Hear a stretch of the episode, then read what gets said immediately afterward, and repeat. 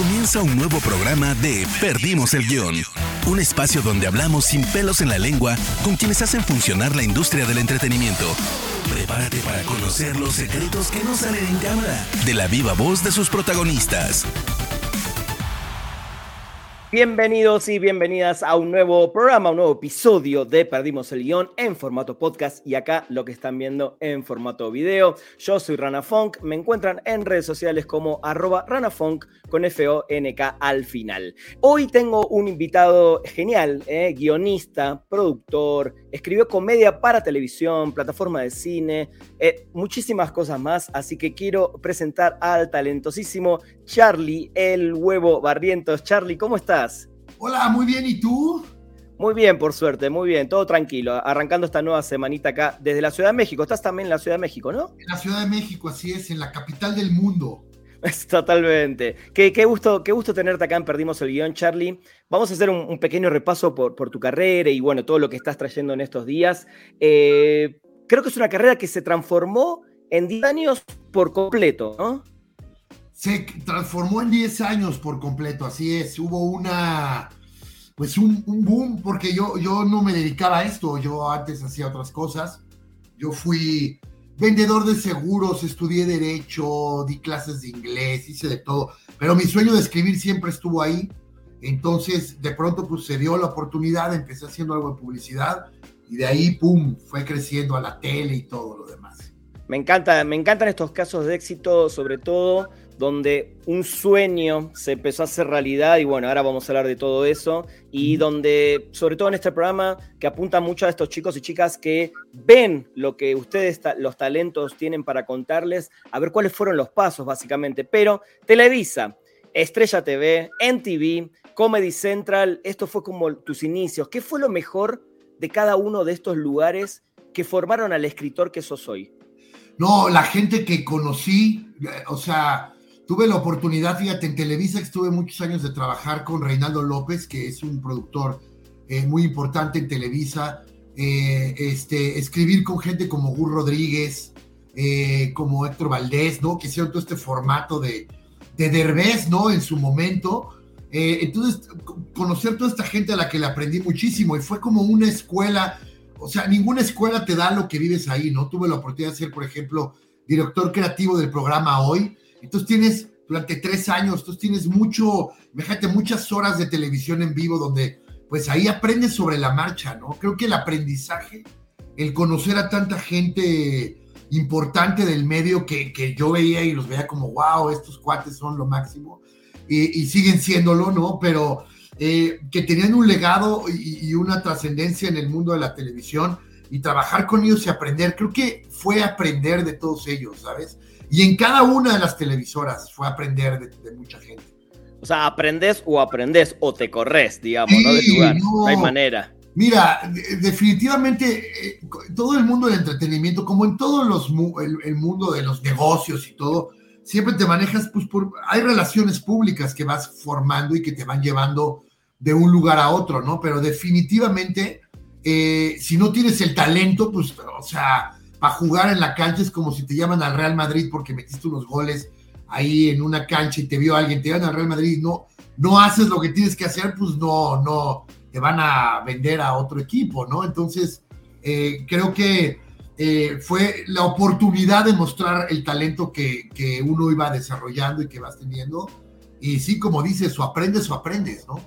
Totalmente, Charlie. Eh, todo esto te fue dando la experiencia que te llevó después a trabajar y actualmente como guionista y head writer para Lionsgate, Paramount, Videocine, Amazon y Netflix. Estás hablando de pesos pesados ya en este nuevo mundo del streaming, sobre todo, ¿no? Em, mi primera pregunta es, y esto se lo pregunto por lo general a los que hacen comedia, yo siempre siento que la comedia es más difícil que el drama, no sé hasta dónde puedo estar errado o acertado, pero creo que hacer reír a la gente es más difícil que hacerla llorar. ¿Qué opinas de esto? No, sí es cierto eso, o sea, estás, tienes toda la razón, sí es, es más complicado, ¿sabes? Porque además la comedia no nada más eh, es contar chistes o escribir chistes, la comedia debe de llevar algo de reflexión, ¿no?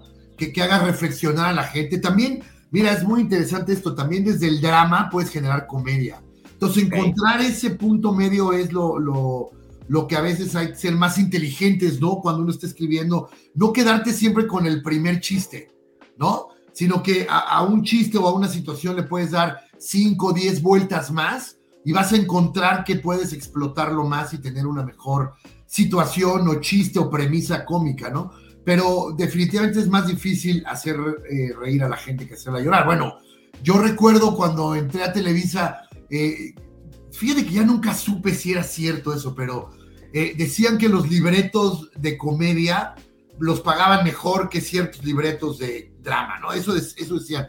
Yo no supe, a mí siempre me, pagaron chido y ya no quise investigar cuánto ganaba. Por las dudas. Porque dije, ¿qué tal que me va mejor y mejor me cambio? Pero como gozaba tanto escribir comedia, pues ahí, ahí lo disfrutaba. Pero es, tiene razón, sí es difícil hacer reír a la gente. Y, una pregunta, Charlie, hablando justo, creo que dijiste algo que está buenísimo, que es también desde, el drama, ¿no? Hay que saber cómo hacer comedia. Eh, y creo que tiene un poco que ver con esta serie nueva que se estrena en estos días, eh, que es Mi Tío, que es una serie original, eh, no es una adaptación de la serie original de la BBC Uncle, esta serie por Amazon Prime Video. ¿Cómo, cómo llega este proyecto primero a tus manos? Bueno, yo soy jefe de escritores actualmente y, y llevo ya tres años siendo jefe de escritores de Backdoor que es, este canal de comedia que, está en YouTube y en Amazon y demás. Un exitazo así rotundo.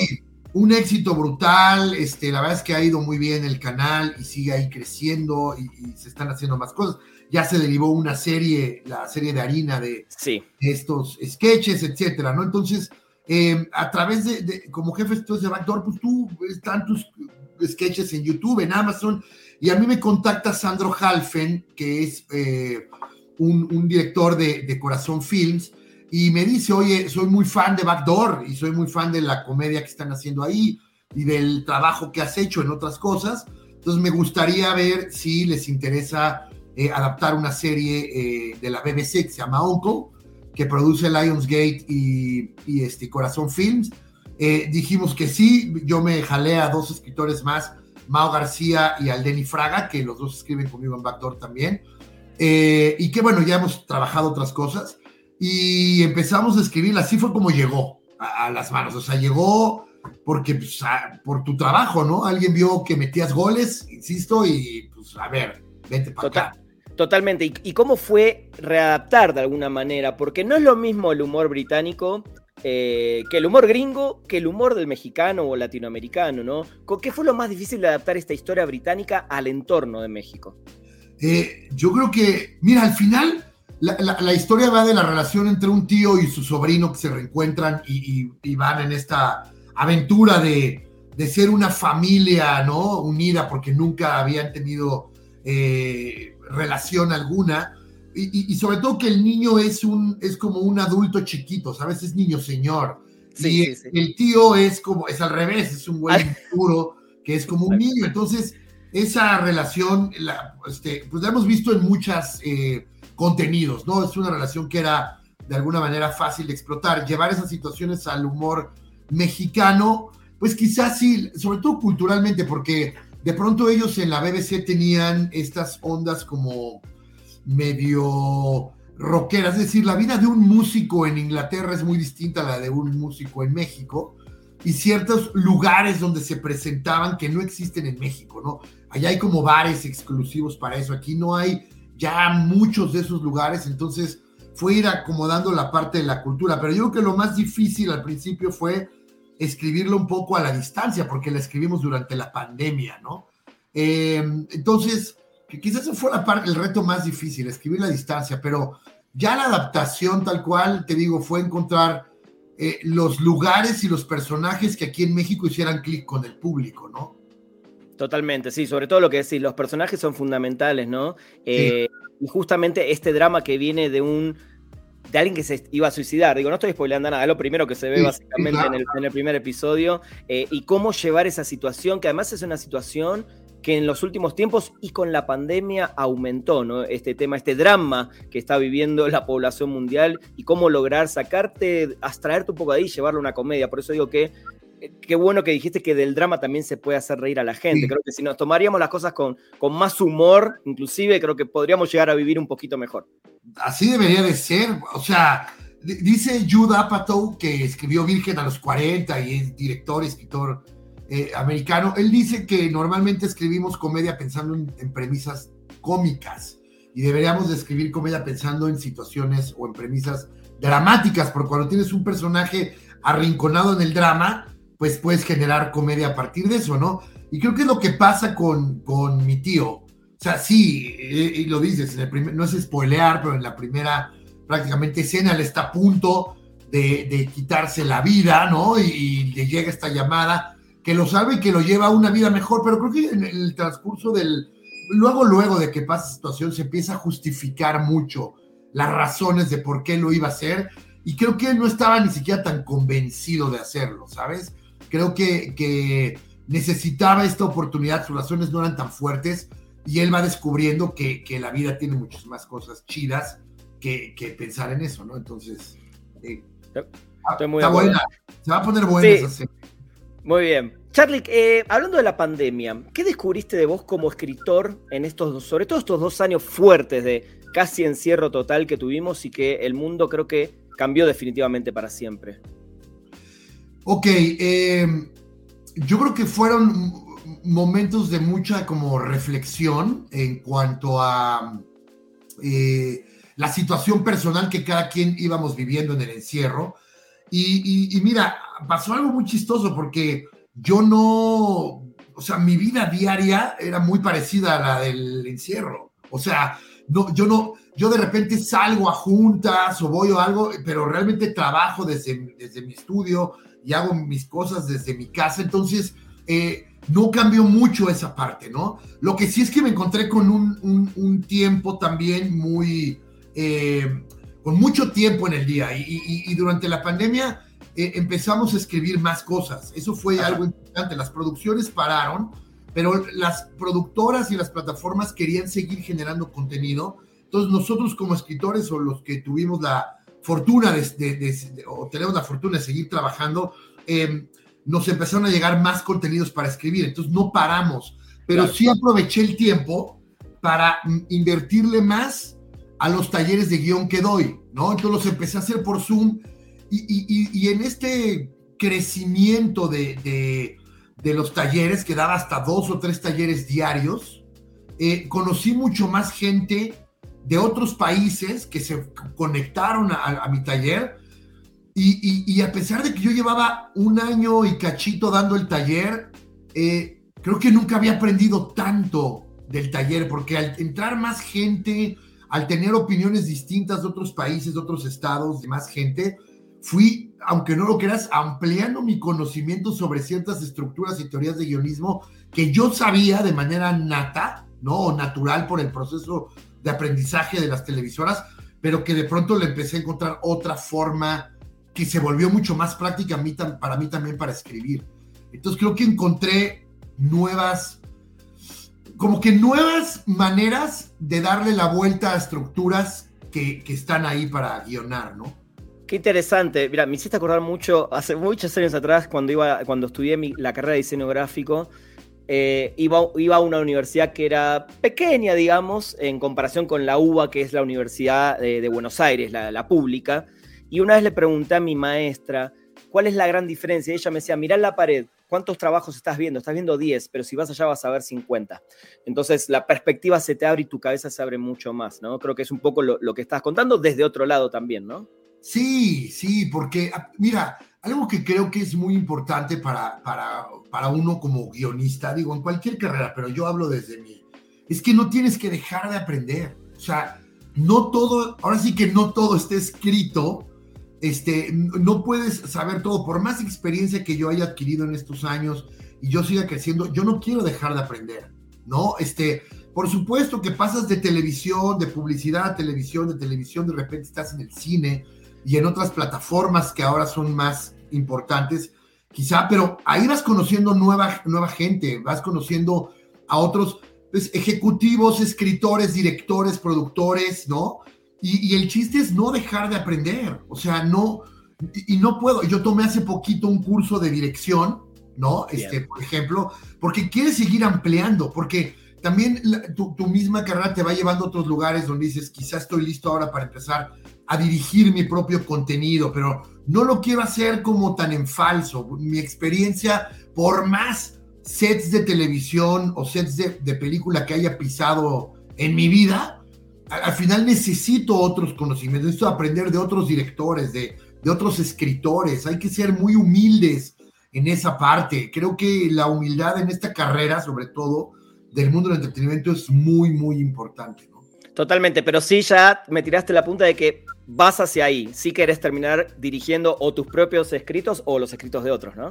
Sí, sí, o sea, me gustaría hacer lo, mío, ¿sabes? O sea, Bien. Eh, este, tengo muy buenos amigos directores, muy talentosos, con los que aparte trabajo muy cercanamente en, en cine y en plataformas. Y este, y la llevo muy bien con ellos y les aprendo mucho, pero sí, yo dije, voy a tomar un curso para entender algunas otras cosas que me sé por la práctica, pero que necesito reforzar en la teoría. Y quizá, no, no corro prisa, ¿eh? no terminé el, curso, el, curso y dije, ya lo voy a hacer porque además hay que aprender más. Eh, estoy intentando eh, este, arrancar esta parte como aprendiendo, conociendo, viendo un poquito más y a lo mejor en unos añitos poder dirigir mi propio guion, ¿no?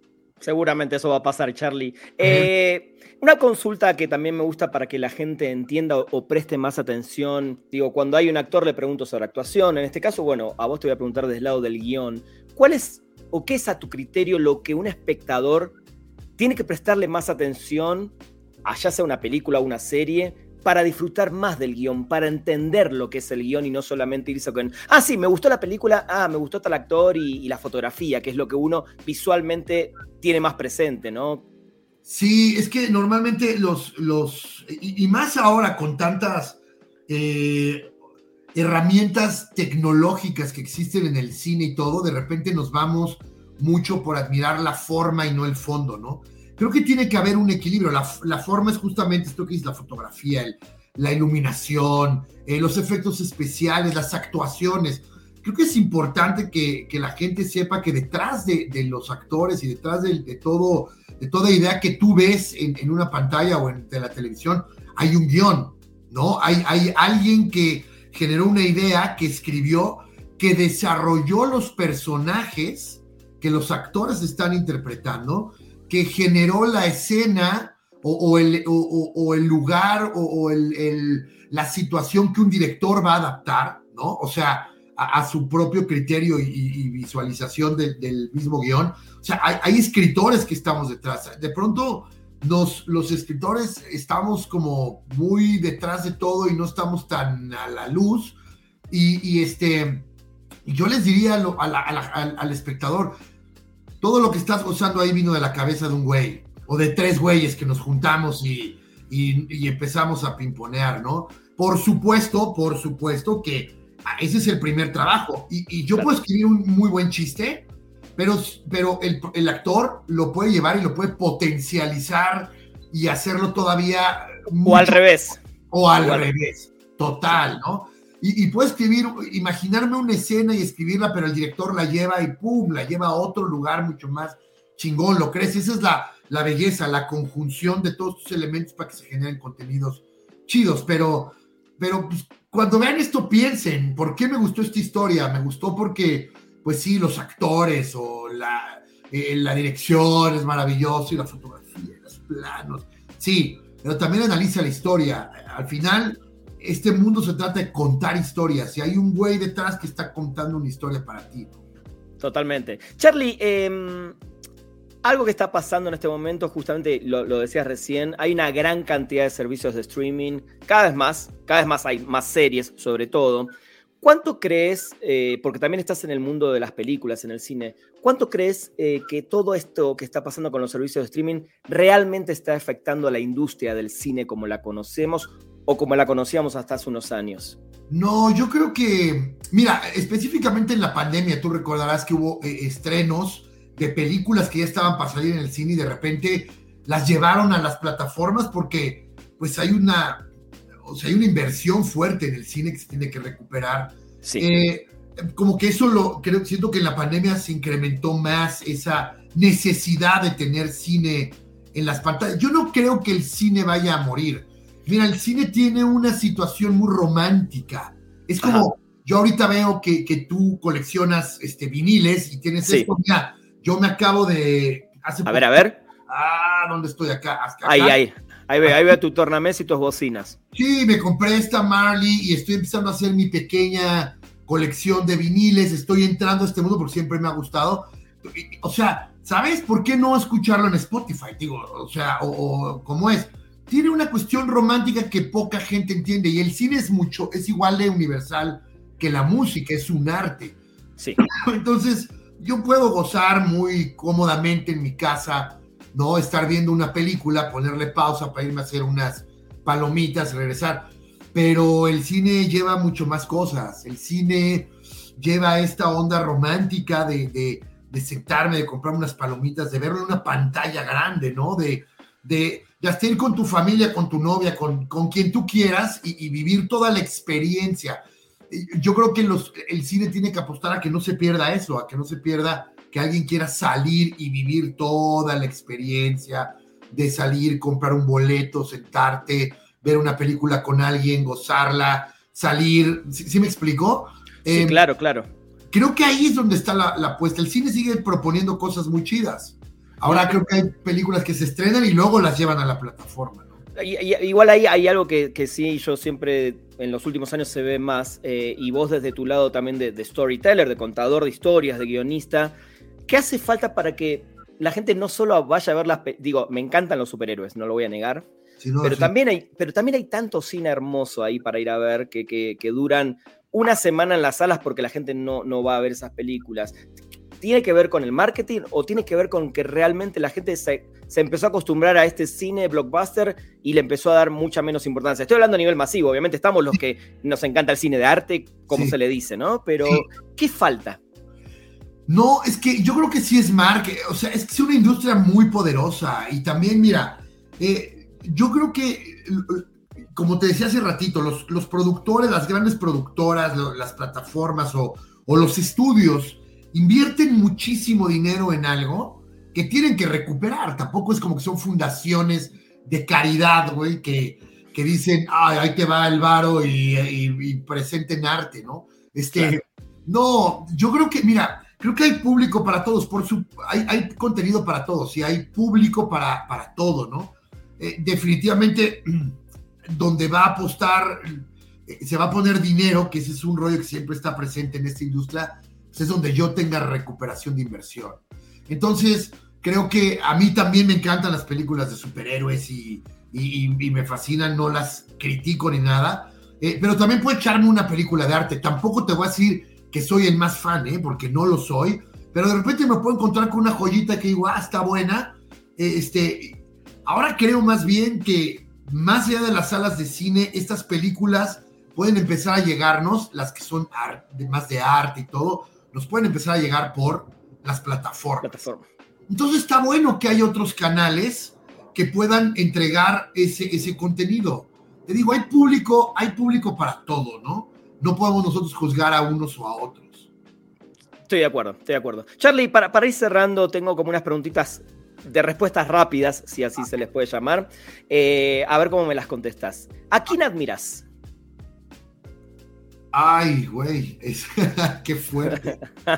Este, ¿a quién? como, así, al principio, yo creo que, este, pues a mi esposa. Bien, ¿podemos decir por qué? Sí, mira, nosotros tenemos, tenemos cuatro hijos, ¿no? De entrada, esa es una parte que, que, digo, hacemos un gran equipo. Yo creo que yo no podría hacer todo lo que hago y, todo el tiempo que invierto a escribir juntas, todo esto, si no tuviera ese apoyo en el que eh, los dos funcionamos, tenemos muy claro cómo apoyarnos. Pero sobre todo porque yo por muchos años busqué ser eh, lo que soy ahora y ella fue definitivamente el, la persona que creyó en mí y que me dio todo el apoyo para que yo pudiera hacer y, ha estado conmigo en todo ese camino.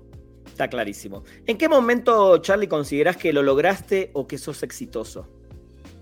Eh, es que es bien, es bien relativo eso. Eh, te tengo que decir una sola cosa, ¿verdad? O dos, si te parece.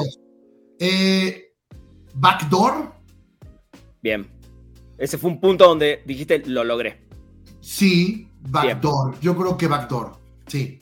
Buenísimo. ¿Cuál, ¿Cuál considerás que es tu más grande logro hasta el momento? Creo que está. ¿Es ese, Backdoor? Digo, ¿está relacionado 100% con eso?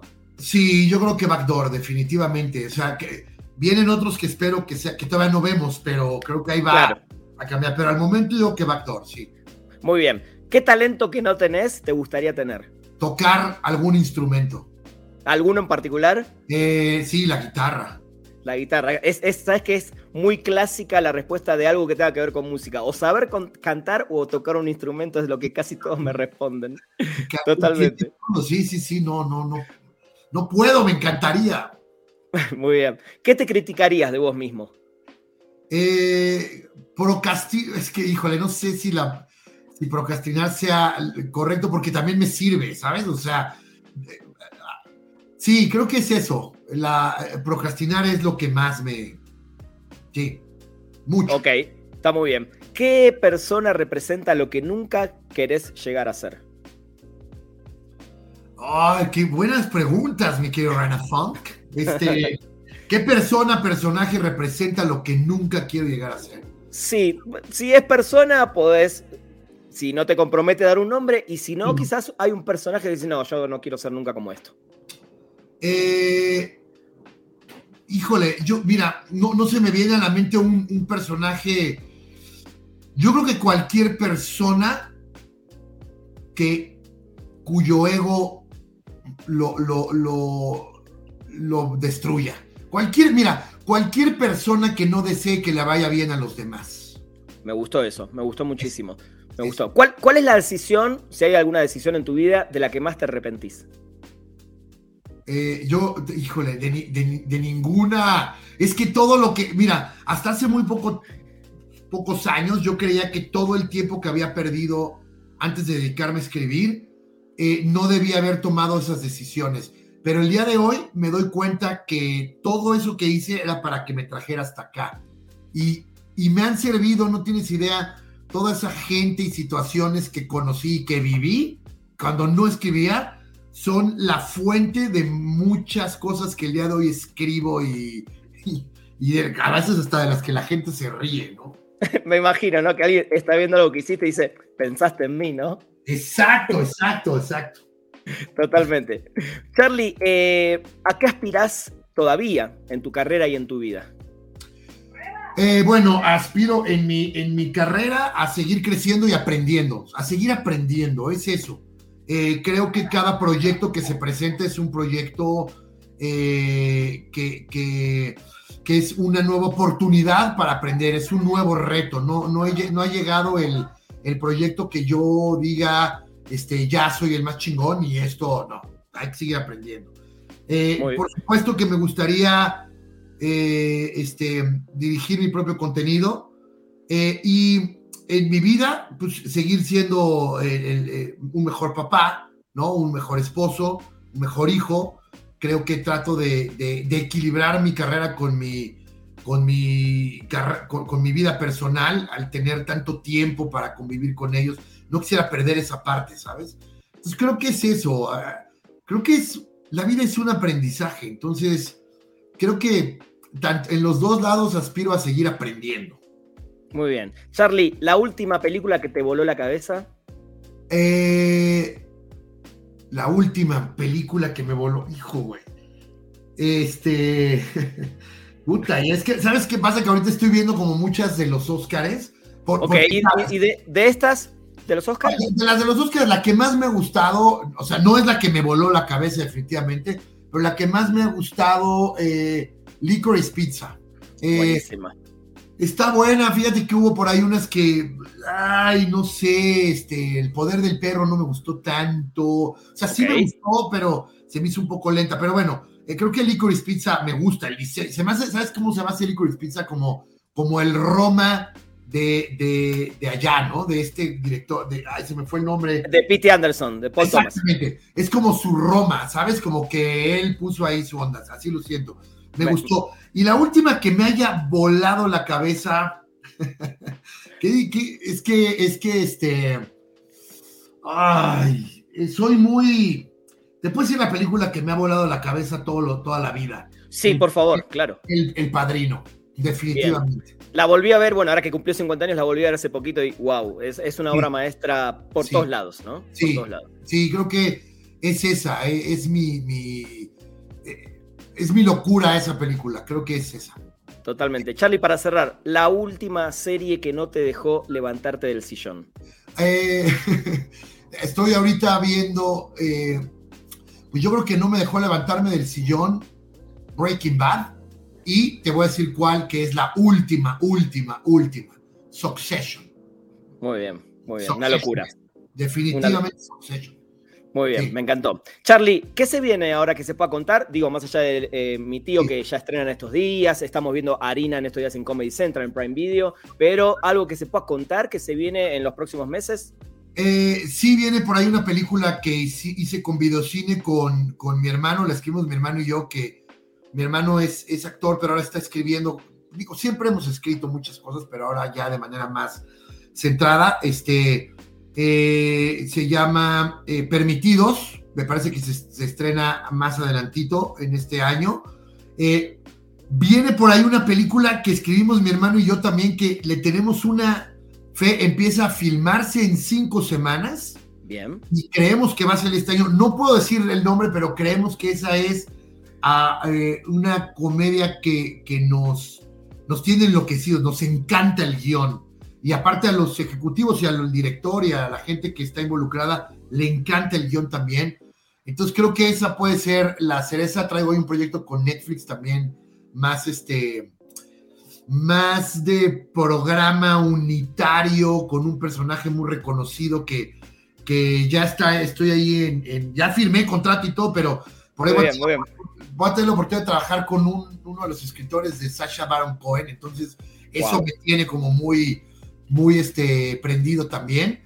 Y bueno, pues eso, ahí vienen más estrenitos y cositas. Wow, espectacular, Charlie. Se vienen muchísimas cosas. Ojalá que en un par de meses hablemos ya de estos estrenos en su momento y, nos cuentes un poquito más cómo, cómo fue trabajar en ellos. Charlie, te agradezco muchísimo tu tiempo. Gracias a ti, amigo. De verdad te agradezco. Muy buena entrevista. Me encantó, bro. Gracias. No, muchas gracias. Gente, esto fue un nuevo episodio de Perdimos el Guión. Nos escuchamos la próxima semana. Adiós. Llegamos al final de Perdimos el guion. Gracias por acompañarnos y no te pierdas un nuevo programa cada martes, donde hablaremos sin pelos en la lengua con quienes hacen funcionar la industria del entretenimiento. Perdimos el guion